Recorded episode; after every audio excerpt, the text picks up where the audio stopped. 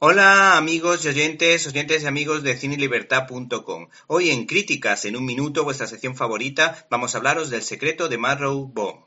Sergio G. Sánchez, guionista del Orfanato y lo Imposible, se ha pasado a la dirección para ofrecernos lo que promete ser el peliculón español del año, El secreto de Marrow Bone, rodada íntegramente en inglés por motivos de mercado. El cineasta novel estudió cine en Nueva York y es el autor del cortometraje 7337 Está contento por ser el organizador de la fiesta de una producción de este nivel como él lo llama.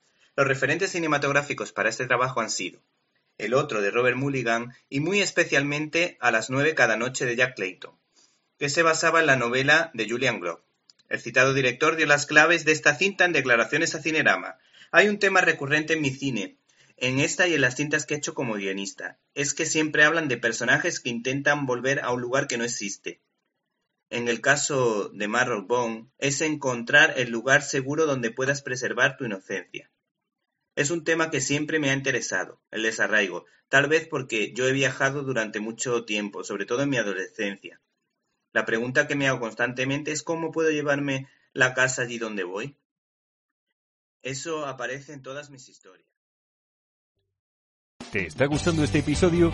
Hazte fan desde el botón apoyar del podcast de Nivos.